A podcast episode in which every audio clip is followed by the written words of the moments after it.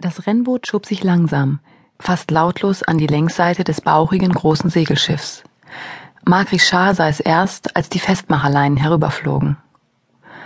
Oh nein, sagte er und verzog das Gesicht. Sag ihm, dass ich nicht da bin. Kann ich nicht, entgegnete seine Frau. Ich bin auch nicht da. Sie drückten sich beide in die blauen Leinkissen ihrer Stühle, halb verdeckt durch die mächtigen Holzvorbauten am Heck des Schiffes. Wieso weiß er, wo wir stecken? wollte Mark halblaut wissen. Ich hab's ihm sicherlich nicht gesagt. Und was machen wir jetzt? Pia linste vorsichtig um die Ecke. Er kommt tatsächlich an Bord. Mark seufzte. Und nicht nur er. Mark runzelte die Stirn. Was soll das heißen? In dem Moment setzte laute Diskomusik ein, dröhnte mit harten Bässen vom Rennboot herüber und deckte alles zu. Mark sprang auf. Er war ein drahtiger Mann Ende 50, kurzgeschnittenes weißes Haar, braun gebrannt. Habt ihr noch alle? Mit wenigen Sätzen war er an der Reling. Na, da bist du ja. Breit grinsend stand Franco vor ihm, ein italienischer Playboy deutscher Abstammung.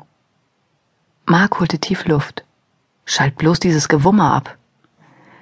Franco schnippte kurz zu seinem Boot hinüber und ein langbeiniges Geschöpf in blassrosa Bikini mit dunkel gebräunter Haut und strohblonden Haaren drückte auf einen Knopf an der Instrumententafel. Augenblicklich war es still. Und augenblicklich gab es Protest aus dem Hintergrund. Mark drehte sich um.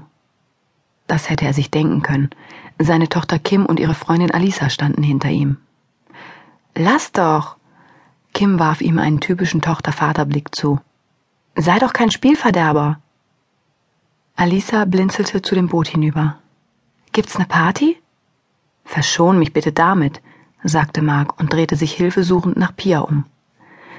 Sie hatte sich ein weißes Herrenhemd übergeworfen und kam heran.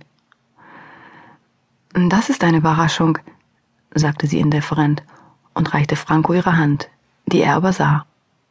Stattdessen zog er sie in seine Arme, küsste sie rechts und links auf die Wange und grinste dabei Mark an. Habt ihr wirklich geglaubt, ihr könntet euch vor der Welt verstecken? Och, Mark tat unschuldig. Und jetzt willst du dich mit deiner Bande hier bei uns einnisten? Franco lachte. Ich wollte mal meinen Mädchen hier den berühmten Modedesigner aus Deutschland vorstellen, sagte er laut, und leise fügte er mit Verschwörermiene hinzu. Ein bisschen mit dir angeben, versteht sich. Das fehlt mir noch. Mark schaute zu dem Rennboot, eine feuerrote Zigarre mit weißer Lederinnenausstattung.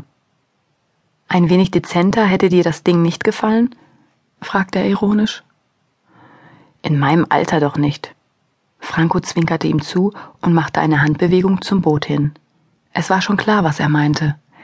Die beiden Mädchen, die er dabei hatte, waren Anfang zwanzig und bildhübsch, jede von ihnen sicherlich dreißig Jahre jünger als er selbst.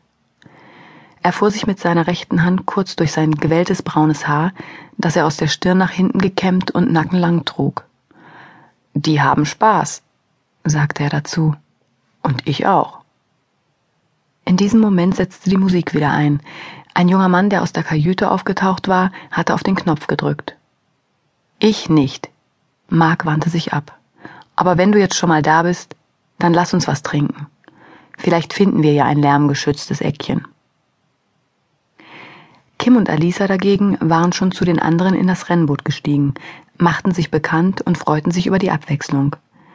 Sie waren seit zehn Tagen an der türkischen Küste unterwegs, schwammen, fuhren Jet oder Wasserski und suchten sich abends eine ruhige Bucht für die Nacht. Für Alisa war es ein Traum, der sich hier für sie erfüllte. Für Kim pure Gewohnheit. Denn Jahr für Jahr mieteten ihre Eltern für drei Wochen eines der typisch türkischen Segelschiffe, ganz aus Holz, bauchig, gemütlich und trotzdem komfortabel. Kim war 20 und durch den Beruf und den Erfolg ihres Vaters lag ihr die Welt zu Füßen. Wie sollte sie Alisas Gefühle verstehen können, die als drittes Kind einer ganz normalen Familie mit einem ganz normalen Einkommen groß geworden war? Die beiden hatten gemeinsam Abitur gemacht, hatten sich in den vergangenen zwei Jahren angefreundet. Alisa war die Beste in der Klasse gewesen. Sie hatte wenig von Kims Lässigkeit, sondern war eher gewissenhaft und bemüht, sich alles selbst zu erarbeiten. Sie hatte Kim mitgezogen.